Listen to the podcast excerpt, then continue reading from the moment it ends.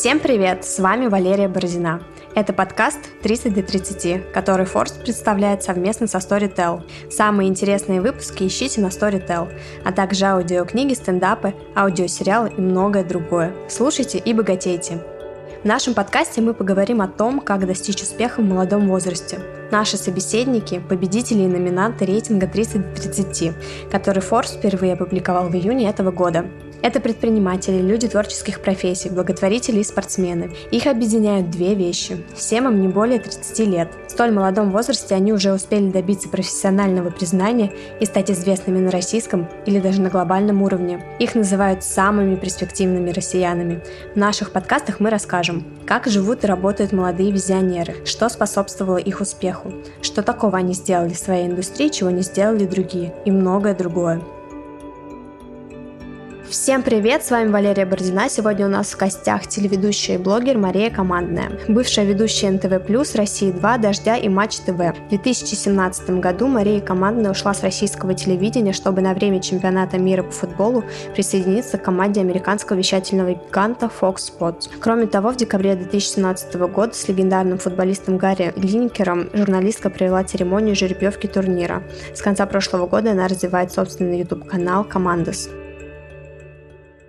Маша, привет. Привет. Маша, во сколько лет ты начала работать? Честно говоря, я не помню, но кажется, что это было в 17 лет. Я тогда училась на журфаке МГУ, но мне настолько понравилось работать на телевидении, меня настолько захватила профессия журналиста, репортера, ведущей, то, честно говоря, я после этого, ну, немножко подзабила на универ, хотя я всегда очень включалась в сессию, то есть я с хорошими оценками окончила журфак МГУ, но, тем не менее, я поняла, что телевидение — это вот мое, это то, где я хочу проводить свое время, это то, что приносит мне какое-то колоссальное удовольствие. Ты с НТВ Плюс начинала, правильно? Да, а, на самом деле я писала в журналы. А, я писала в журнал про спорт. Был такой очень классный журнал. Это такой аналог журнала очень известного американского Sports Illustrated. А потом я помню, как проходила практику на первом курсе, с первого на второй курс а, в, в газете «Коммерсант». И было забавно, потому что я пришла в отдел международной политики.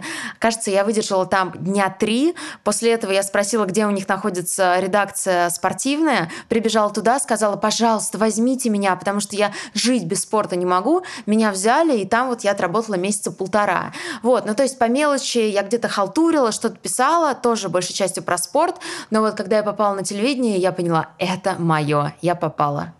А, смотри, ты часто в интервью рассказываешь, что ты начинала с того, что носила кассетки. Ну да, но это прикол такой скорее, потому что а, вот у нас на НТВ Плюс а, это так называлось, да, вот а, работа человека, который только-только пришел на телевидение, носить кассеты, то есть ходить в архив, когда настоящий журналист уже профессиональный тебе говорит, что делать, да, что там ему нужен такой-то матч, вот ты ищешь в архиве а, какой этого матча номер, какой этой кассеты номер, потом ты забираешь, там расписываешься, а, под свою ответственность берешь, потом идешь, при, приносишь ему эту кассету в а, монтажку и просто такими завороженными а, глазами смотришь, как вот этот вот magic случается. Он уже сидит, монтирует, ты постепенно учишься, потом а, я, например, а, до сих пор смеюсь с одним своим другом, его зовут Рома Нагучев, он очень классный футбольный комментатор, ну не только футбольный, а, я его учила монтировать. И вот он никогда не забудет эту фразу, когда я говорила, Ром, ну ты что, тупой? Монтировать надо в ассембле ассембле, вот,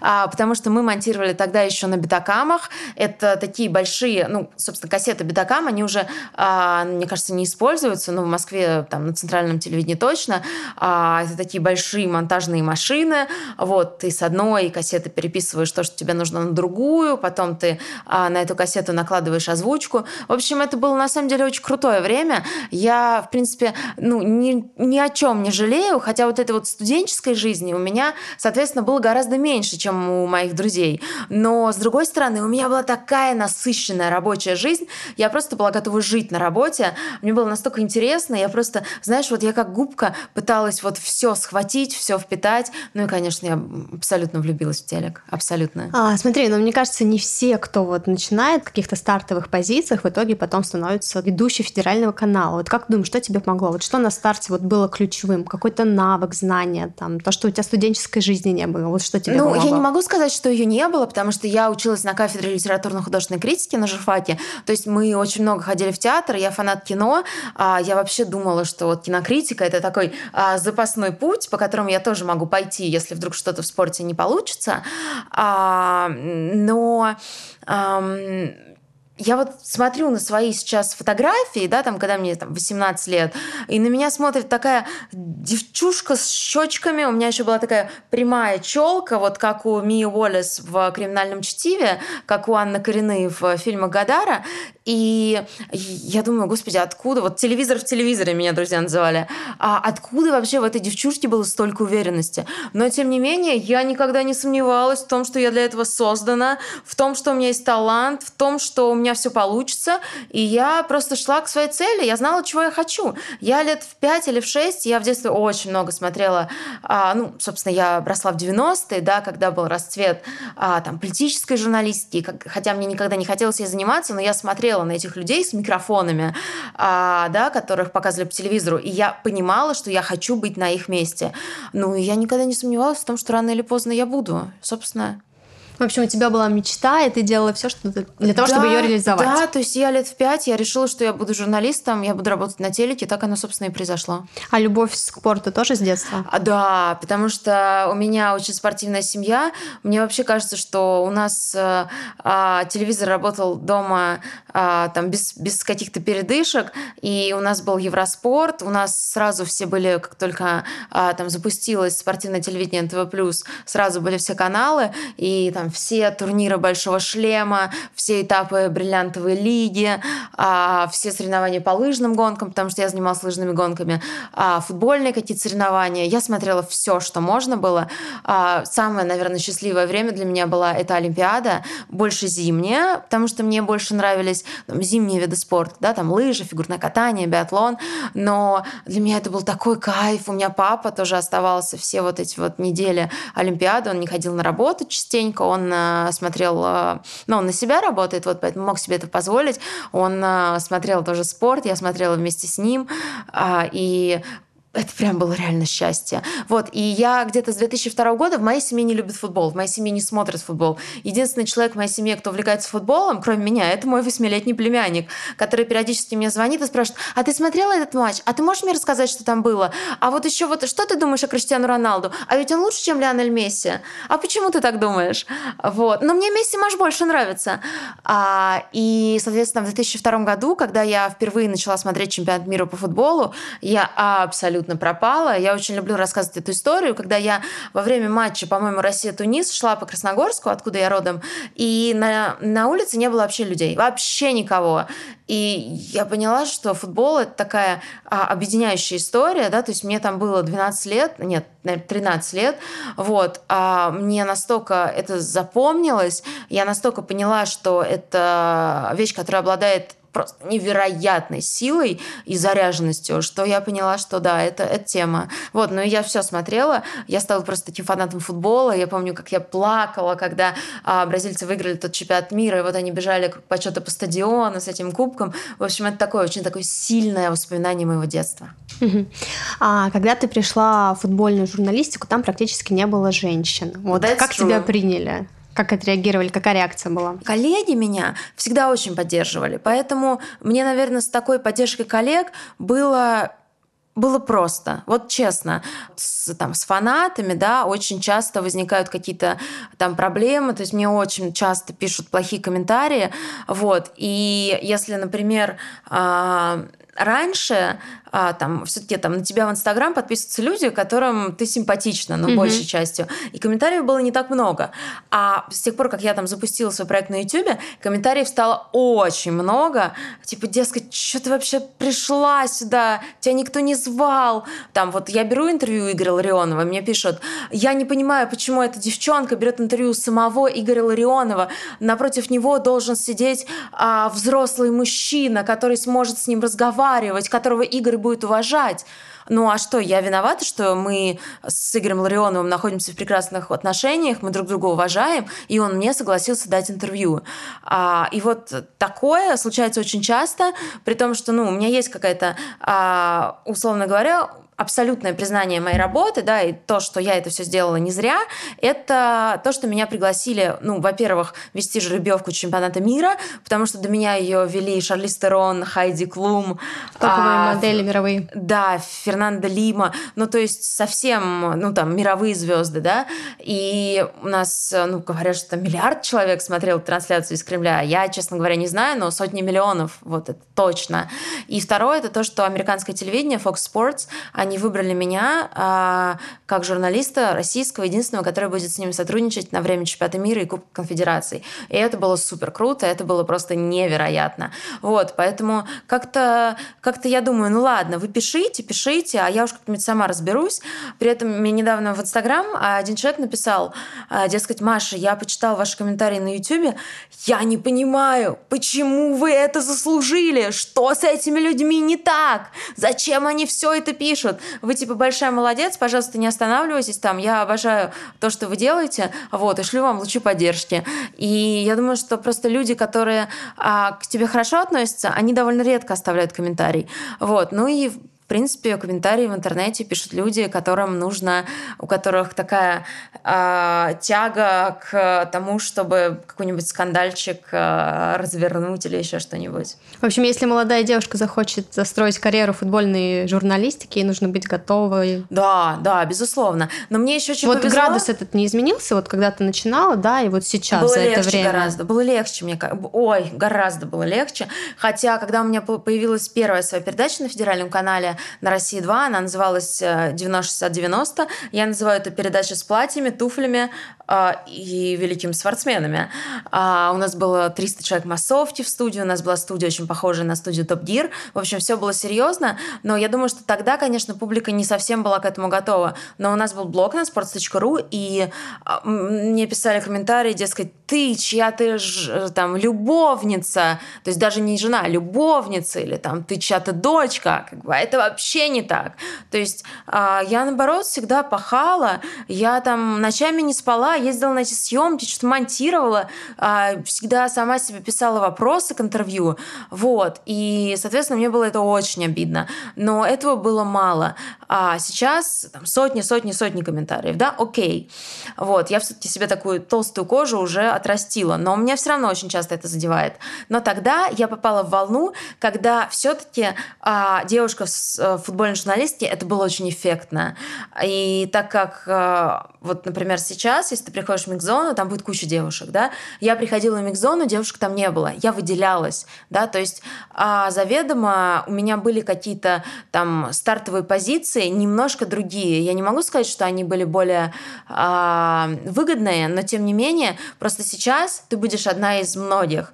Я была одна. Вот мне кажется, что сейчас среди девушек, э, в принципе, вот новых звезд футбольной журналистики давно уже не зажигалась, потому что а, сложнее выделиться, наверное. Вот.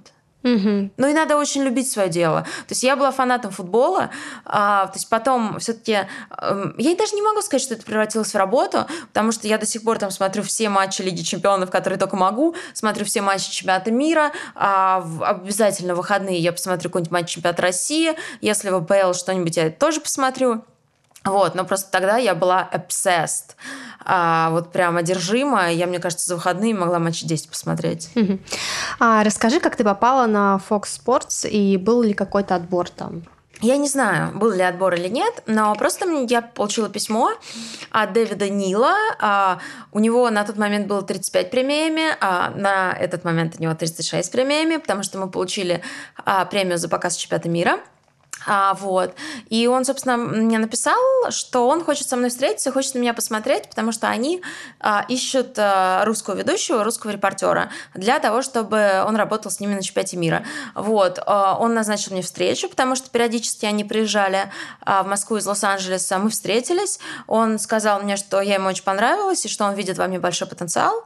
Ну и, соответственно, еще несколько встреч, вот когда а, он и его команда приезжала. То есть мы общались, то есть первый раз я общалась с ним, потом я познакомилась с видеопродюсером, который специализируется на различных фичерах, потом еще с кем-то из команды я познакомилась. И все, Потом мне сказали в ноябре 2017 мы подписываем с тобой, а нет, 2016 мы подписываем с тобой контракт а, на Кубок Конфедерации и на Чемпионат мира. Вот. Я сказала, да, супер, окей, я согласна. То есть у меня даже не было мысли, что может все случиться по-другому. Я как-то с первой встречи все поняла, что все будет.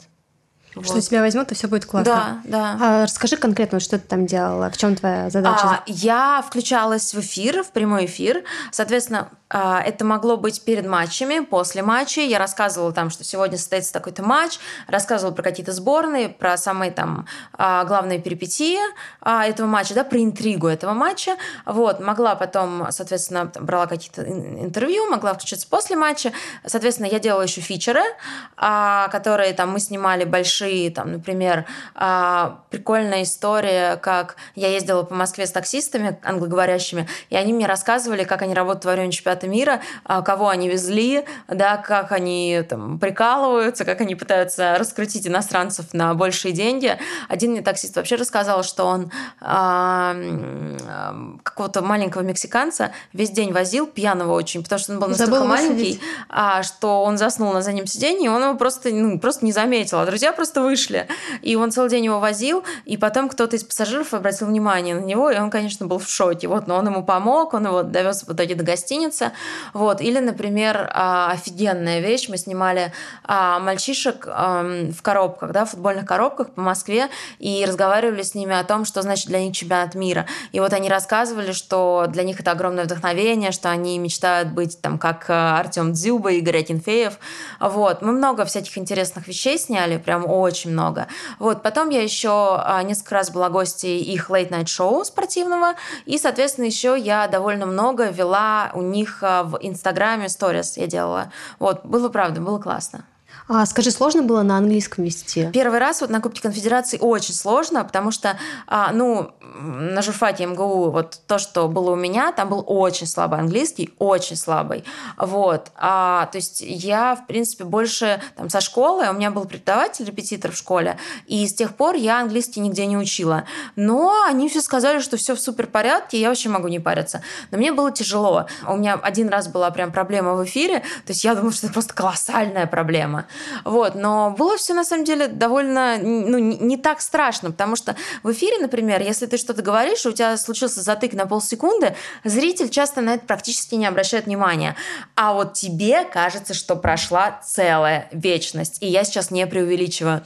Вот, и я что-то сказала, и я сказала, что что-то типа там, там, Сочи 2014, я подумала, боже мой, а может быть, надо было сказать Сочи 2014, а мне нужно было сказать еще раз это и как же сказать? И вот я включаюсь, и я об этом думаю, и я пару раз запнулась, и для меня это был просто какой-то караул. Вот, а потом уже с Кубка Конфедерации до чемпионата мира я год занималась по скайпу с преподавательницей из То есть Флориды. ты готовилась Я готовилась, да, и мне вообще на чемпионате мира, ну, я настолько себя комфортно чувствовала, я уже поймала себя на мысли, я постоянно вот была среди моих коллег, американцев, что я, я уже думать начала на английском.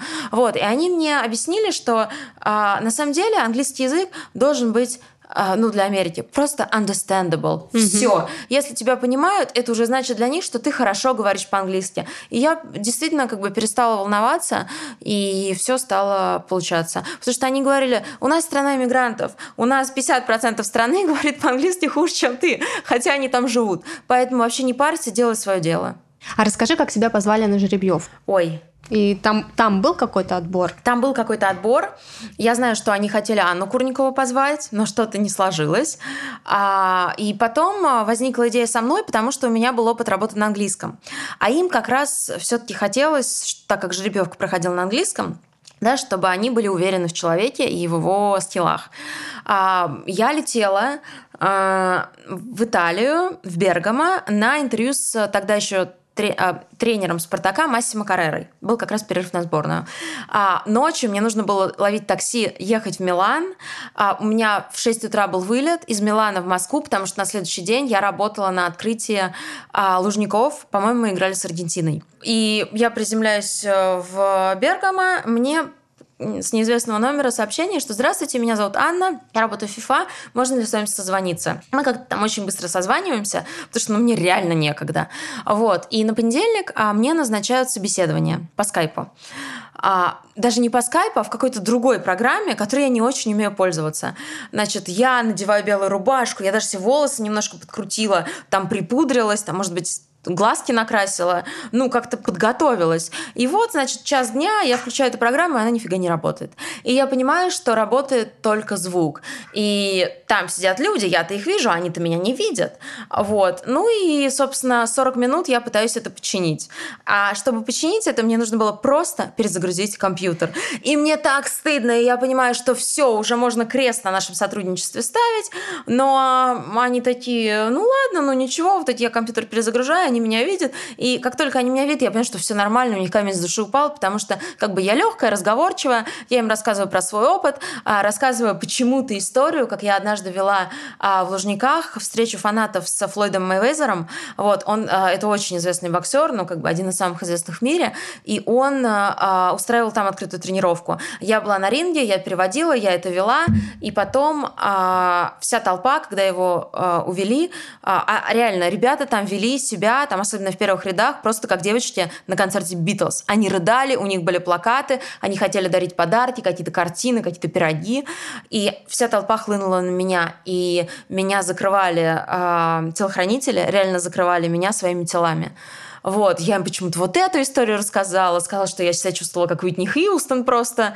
А, в общем, как-то мы так очень смешно поговорили, и через два дня мне прислали контракт. Я его подписала, и через, по-моему, две недели я никому не говорила, что я буду вести, потому что, а, потому что через неделю было официальное объявление. Вот, и уже после официального объявления, как бы мне, конечно, стали все звонить, там, просить какие-то комментарии, вот, но это было очень круто, потому что а, мне присылали, наверное, заметок 50 со всяких э, различных суперизвестных ресурсов. Там, то есть сейчас про меня пишет BBC, тут про меня рассказывают на CNN, тут рассказывают Deutsche Welle. То есть это вообще была какая-то сказка, феноменальная сказка. Это было очень счастливое время моей жизни. Это было время постоянной включенности, это было время постоянной работы. В какой-то момент у меня начались проблемы со сном, просто какая-то депривация. Я не могла спать там больше двух часов в день, просто потому что мне не получалось. И это было... Ну, ну это, это была правда какая-то жесть. Вот, там я один раз упала в прямом эфире в обморок, ну, потому что голова была занята какими-то вещами. Вот, а, но я ни о чем не жалею, это правда было просто потрясающе. Ну и там же на жеребьевке был дичайший скандал, потому что а, в Иране, там, по-моему, примерно 80 миллионов человек населения, и там сумасшедшие фанаты футбола, просто сумасшедшие. И, соответственно, а, предыдущий, по-моему, это было в 2014 году, ну, соответственно, в 2013 была жеребьевка, когда Фернанду Лиму а, из-за того, что у нее было очень а, такое платье открытое, в Иране не дали в прямом эфире жеребьевку, они замазали ее, они поместили на ее, цен, э, на ее тело черный квадрат, только после этого выдали в эфир. Иранцы писали мне мне кажется, тысячами, реально, это не преувеличение, о том, что я должна э, надеть что-то типа appropriate dress. Вот. Параллельно мне писали девушки, э, иранки, которые писали, что нельзя идти на поводу у э, мужчин, которые притесняют их права. В общем, я в такой tricky situation находилась, но, тем не менее, как-то все разрулилось, в Иране показали, все в прямом эфире, потому что я выбрала комбинезон. Вот, это был комбинезон от э, Hugo Boss, и мне потом написали из этой компании, что они гордятся, что вот я вот совершенно а, случайно, то есть для них это был сюрпризом, что я вот выбрала эту одежду на жеребьевку. А это случайно так получилось, или ты реально там пыталась, ну, как бы старалась найти такой костюм, чтобы вот тебя показали? Да нет, я просто другое ничего не могла найти. Это был вообще какой-то кошмар. Я купила этот э, комбинезон для того, чтобы отвести мероприятие для журналистов, э, отвела его, вот, а платье мы никак не могли согласовать, потому что нужно, чтобы FIFA согласовала платье, нужно, чтобы Первый канал режиссер, по-моему, Феликс Михайлов был режиссером, согласовала платье, вот, и, соответственно, и еще оно должно было мне нравиться. И, ну, вот единственный вариант, который всех устроил. При этом еще за час до начала жеребьевки я не знала, в чем я выйду на сцену.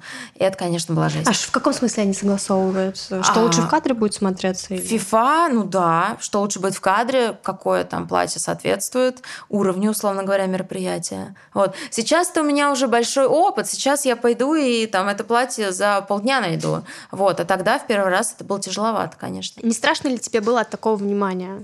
Нет, вообще не страшно.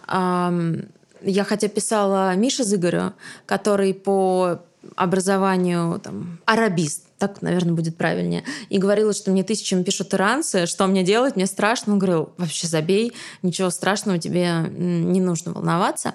Вот, а когда я уже выходила на сцену Кремля, а, я вообще как-то не нервничала. Вот, но моя а, визажист Саша, а ее вдруг ее прям начало трясти.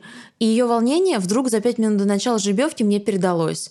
И мой соведущий Гарри Линнекер посмотрел на меня и сказал, слушай, это once in a lifetime opportunity.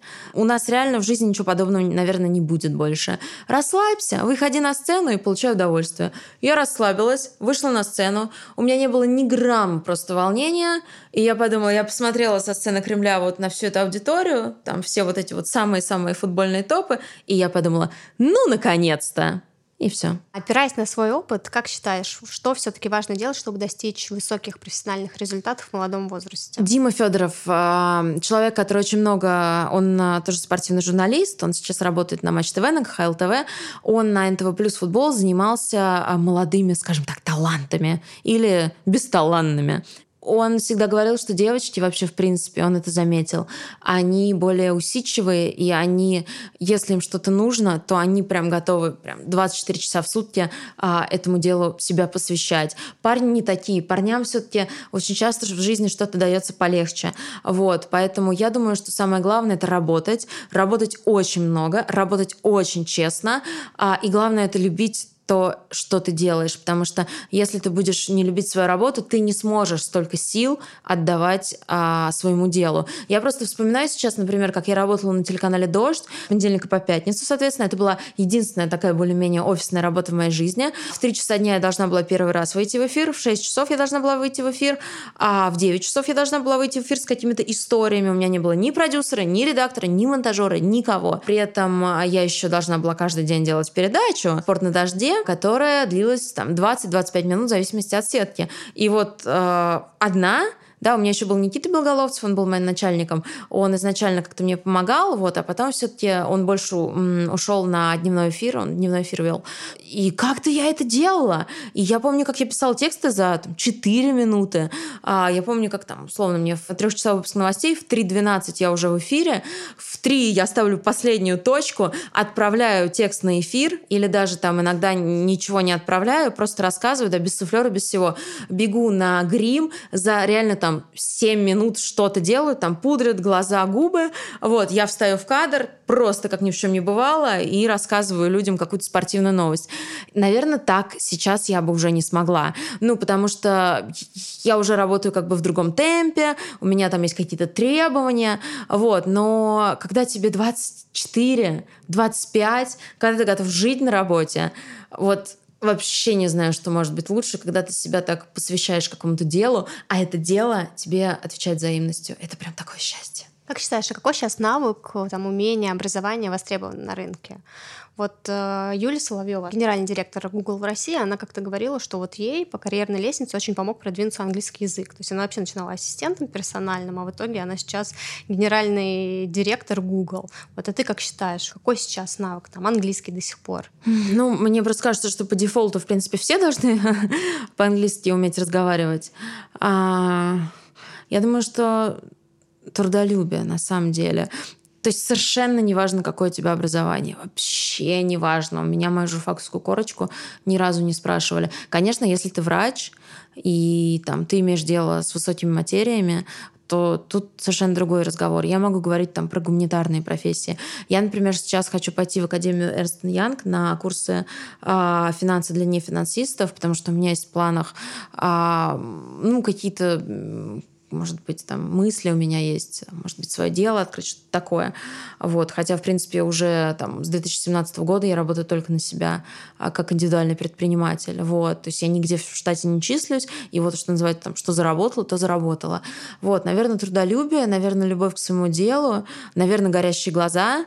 Ну вот, если говорить про телевидение, а, я помню, как моя учительница Анна а, Николаевна Петрова, человек, который больше 50 лет преподавал в школе-студии МХАТ, гениальный совершенно человек, легендарный а, преподаватель по сцен речи, а, доктор наук, вот из речевиков, насколько я знаю, только она и преподаватель Льва Додина. Вот у них есть степень доктор наук. Она мне всегда говорила, телевидение — это место ярких людей. Это не место рыб. Да, вот так вот она называла там, типа, людей, которые, а, которым нечего сказать, не харизматичных. Может быть, это плохо звучит, да, но это очень понятно.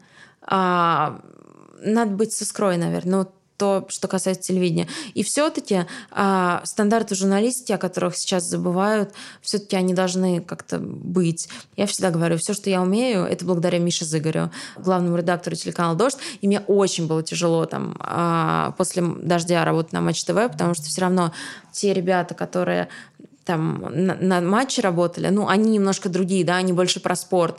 Миша все время учил меня видеть где-то двойное дно. Вот, мы, например, не могли в эфир дать сюжет, где нет нескольких точек зрения, да, которые бы там конфронтировали, например, между собой.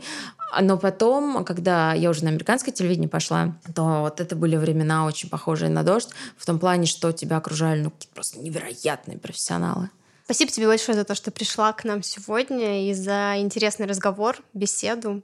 Будем спасибо, спасибо тебе большое. Мне прям очень было приятно. На самом деле я чувствую, что мы прям поговорили про, наверное, одну десятую какую-то часть, про которую мы могли разговаривать. Вот. Но, тем не менее, мне бы хотелось обратиться, наверное, к девушкам, которые выбирают нетрадиционные профессии, да, хотя в 2019 году уже странно говорить о каких-то нетрадиционных для девушек профессиях. А, но, тем не менее, если вам кажется, что это ваше призвание, если вы действительно хотите этим заниматься, то я не вижу ни одной причины, причины этим не заниматься. Потому что на самом деле все живем мы один раз, и ты просто будешь очень сильно жалеть о том, что ты условно не попробовала. За спрос, как говорится, денег не берут, поэтому пробуйте, пытайтесь, а, не знаю, ругайтесь, да, боритесь за себя. Но тогда я уверена, что шансы на то, что вы будете счастливы, они прям многократно возрастут. Вы слушали подкаст «30 до 30», который Forbes подготовил совместно со Storytel.